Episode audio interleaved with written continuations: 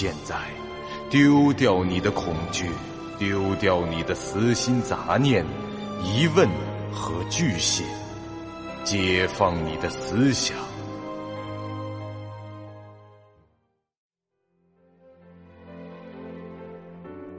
您现在收听到的是由喜马拉雅 FM 出品。巨五八瓦塔播讲的长篇恐怖网络游戏有声小说《惊悚乐园》，作者三天两觉。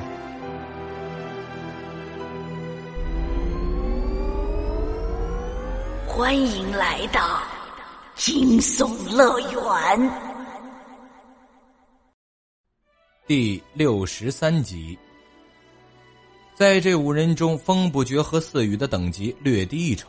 但他们的称号“冷血爆头狂”和“无情斩首者”显得十分的扎眼。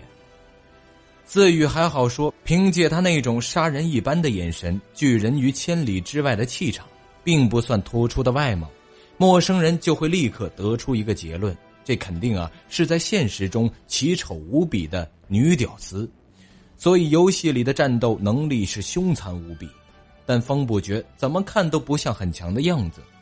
另外三人看到他，心中都在想：“我操，这家伙觉得自己帅，不改外貌就算了，但玩个游戏连发型都不该改，这十几级了也不买上一两件便宜点的服装，加点属性，造型平凡，身材看着也颇为的单薄，这昵称莫名其妙，看起来如此随便的家伙，却有着貌似挺强的称号，难道这货是深藏不露？”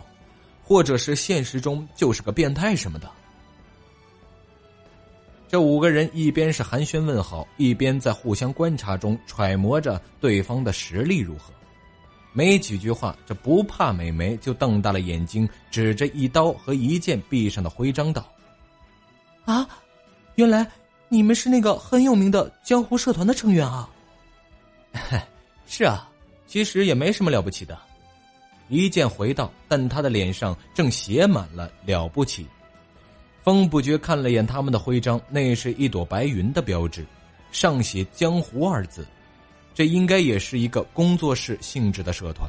风不觉记得很清楚，在社团的综合实力和战斗力排行榜上，江湖都占有一席地位。综合实力排在第十七位，战斗力则是第十一位。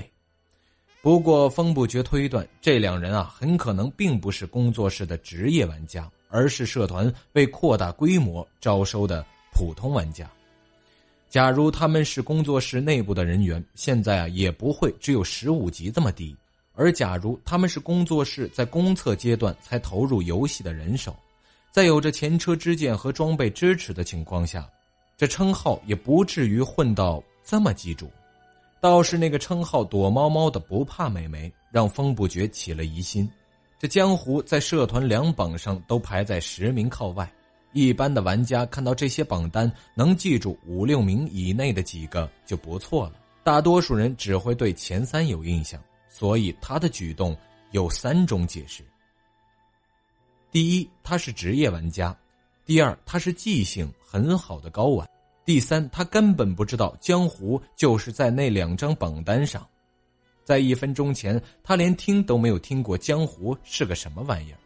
但他看到两人的社团徽章后，故意装作很崇拜的样子，说出很有名的这种模棱两可的废话。这些思绪就在风不觉的脑中快速的闪过，结合“躲猫猫”这种称号，风不觉只花了三秒钟就得出了一个结论。他立即凑到了四羽耳边，用只有他们两人能听到的说话声道：“一旦有机会，我们就和他们三个分开行动，尤其要避开那个，才不怕呢。”这四羽看了风不绝一眼，他没有问为什么，只是选择了无条件相信对方。嗯，好的。两人对话时的表情都非常自然，连嘴唇都几乎没动。另外三个人根本没注意到他们这边。接下来的几分钟，不怕用一脸崇拜的神情望着那两名社团的成员，说了不少好听的。一刀和一剑很快就有些飘飘然的意思了。尤其他们今天上午刚刚加入了社团，也不见着江湖工作室的内部成员，可以说只是社团底层的众多小人物之二罢了。但经美女这么一捧，两人的自信还真是上来了。这心里皆是想的：让我和社团里的大佬们纵向比较就算了，人家是职业的；不过和眼前另一个同胞，那个叫什么风不觉的横向比较一下，我还是很强的嘛。他连件衣服都买不起，那是得混到多惨啊！难怪没社团要他。人的心态啊，就是这样的微妙。在中小型的群体中，尤其是在具有吸引力的异性面前，人类总会本能的去寻找一个在某方面或者各个方面都比自己要弱小的个体，在心中与之进行比较，寻找一份仿佛是优越感的东西。尤其那只是一种安全感，起到自我安慰的作用，就好比是在对自己说：“哎。”至少我不是最差的。几分钟后，一名 NPC 出现，宣示着玩家们的准备时间已到。接下来剧情便要展开了。瑟瑟的吱吱声响起，城堡的大门被打开了，门中透出一线光线，显得十分的耀眼。一个高个子男人握着一支连发的左轮手枪，缓缓的走了出来。这大汉身材魁梧，黑鬓及腰，形象极具冲击力，令人印象深刻。加上他手上还拿着武器，这无疑让众人都戒备了起来。不怕，快速的躲到了一刀和一剑的身后，做受惊状。两人果断拿出各自的武器，挡在了他前面，准备应对那大汉可能的攻击。让他们进来，伊凡。他们是我的客人。一个男人的声音从大汉的身后门中传来，这个声音语调彬彬有礼，并带着轻微的口音。伊凡闻言放下了手枪，走到了门口，用粗壮的手臂敞开大门，然后默默无语的望着玩家们。主线任务已触发，进入扎罗夫将军的城堡。听其讲解游戏规则。风不觉看到任务时，神色迅速起了变化，这口中轻声的念叨着：“扎洛夫将军，伊凡，等等，我是一名猎人，遇到海滩来到这儿。啊最危险的游戏，理查德·康奈尔。”记忆的阁楼中，与这个故事相关的内容立即浮现了出来。在灵感枯竭时，风不觉经常会读一些短篇的小说来放松一下，同时也是在收集素材，所以这些小说的内容对他来说还是比较熟悉的，很快就能想了起来。不出意外的话，这剧本就是一场猎人的游戏，而且风不觉很清楚。玩家将扮演猎物的角色。犹豫了一会儿，一刀和一剑便回过头来征求风不绝和四羽的意见。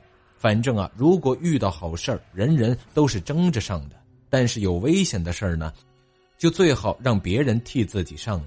实在不行，就先征求一下意见，这样在出事以后，至少可以把部分责任推卸给别人。风不觉耸耸肩，叹了口气，直接走到了最前面，边走边道：“好了，按照任务指示做就是了。”这伊凡就像一尊凶恶的巨人雕像一般立在了门口，威慑力十足。不过风不觉连武器都没有拿出来，旁若无人的从其面前经过，走入了城堡。这四羽紧随其后，他在风不觉上前时就已跟上。第二个进入了城堡中，剩下那三人是面面相觑，还是一刀先反应过来，清了清嗓子：“嗯嗯嗯，那个，我们也走吧。”“哎，是啊，他们万一有什么危险，我们也好支援一下。”这不怕点了点头，跟在两人身后。这三人也陆续走入了城堡的大门。站在门口的伊凡一直用一种居高临下的警戒眼神监视着每一个从他面前经过的玩家。待五人全都进入城堡后，他才默默的将门带上。大门内是一个宽敞的大厅，灯光很明亮。通往二楼的大理石石阶十分的宽阔。一个身穿晚礼服、身材健硕的男人正笔直的站立在那儿，注视着他的五名客人。扎罗夫将军已过中年，高大英俊，他的头发白了，不过眉毛和胡子还是黑色的，眼睛也是又黑又亮。除了鲜明的五官外，他的那张脸上还有一种独特的东西，一种关于发号施令的人才有的气质。我非常高兴，也十分荣幸的欢迎诸位优秀的猎手能够到我家来拜访。我是扎洛夫将军。伊凡看到扎洛夫的动作后，便收起枪，敬了个礼，站在阶梯侧方一偶。请原谅我手下的无礼先生们，当然还有女士们。伊凡是个简单的人，不过有一点野蛮。他强壮的令人难以置信，但很不幸的是，他是个哑巴。上帝给了他一些东西，又拿走了另一些。看上去像个哥萨克人。没错，我的朋友，我也是。扎罗夫回到：“他微笑着从锋利的牙齿和鲜红的嘴唇中挤出了一句。”他又做了个手势，伊凡便快步行来，站在了将军的面前。扎罗夫跟他说了几句话，但只是嘴唇嗡动，并未发出声音。这伊凡得到指令后，便离开了大厅，不知去向。您现在收听到的是由喜马拉雅 FM 出品、巨五八瓦塔播讲的长篇恐怖网络游戏有声小说《惊悚乐园》，作者三天两觉。诸位，请随我来。扎洛夫说着，就从阶梯上走了下来，引着众人向着一条走廊中行去。几分钟后，他们便来到了一间中古风格的大书房中。这地上铺衬着灰色的地毯，这家具和书柜都有一种厚重感。除了大量的书籍外，这里还有许多动物的标本、鹿头、斑马皮等等，甚至还有一头呈站立姿态的灰熊。我读过所有关于狩猎的书籍，英文的、法文的、俄文的。我的生活没有别的乐趣，唯有狩猎。看到那个南非黑水牛的头了吗？唉，令人印象深刻。那玩意儿逮住了我，把我往一棵树上扔去，我的骨头都折断了。但我最终还是收拾了那个畜生。我想，南非水牛可能是大型狩猎中最危险的一种了。不，那不是最危险的。将军走到了书桌旁，拿起了一瓶威士忌，举起来，看着众人说道：“来点吗？”“啊，不，谢谢。”风不觉回道。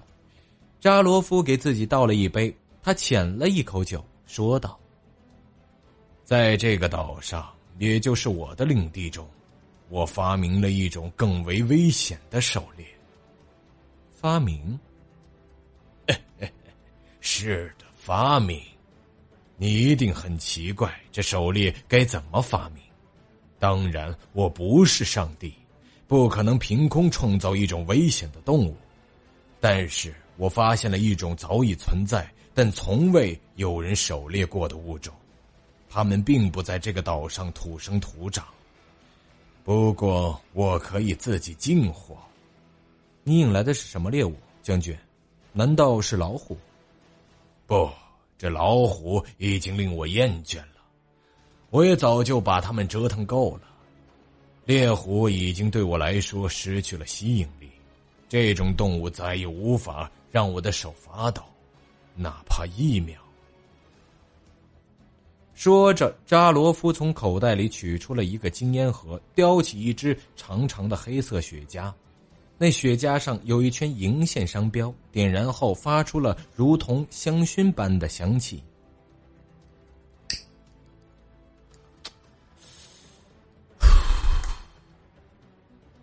我是为享受危险而生的那种人，但大部分动物已无法再令我感到危险。上帝让一些人成为了诗人，一些人成为了国王，一些人成为了乞丐，而我，他让我成为了一名猎手，最好的、最强的。但经过了一段快乐的日子后，终于有一天，我发现打猎对我已经没有吸引力了。你也是猎人，你能猜到这是为什么吗？如果把打猎视为一种运动，你总是在游戏开始前就知道自己一定会赢，是吗？没错，真没想到你能理解。我总能成功猎取我的猎物，因为他们只是动物，除了腿和本能，他们一无所有。但我是拥有智慧的人类，用智慧和本能较量，算不上公平。当我意识到这一点的时候，我觉得自己非常悲惨，简直是可悲。直到有一天，我有了灵感，我意识到有一种东西是我从没有猎取过的，他们是最完美的猎物，因为。他们能够思考。听到此处时，除风不绝之外的四人终于算搞明白这个剧本的基本状况了。眼前的扎罗夫将军原来是个反人类的疯子，为了寻求刺激而猎杀人类。任务显示的是听其讲解游戏规则，就是接下来那场狩猎的规则。本集播讲完毕，感谢您收听由喜马拉雅 FM 出品的长篇恐怖悬疑惊。感谢您的收听，去运用商店下载 Patreon 运用城市，在首页搜索海量有声书，或点击下方链接听更多小说等内容。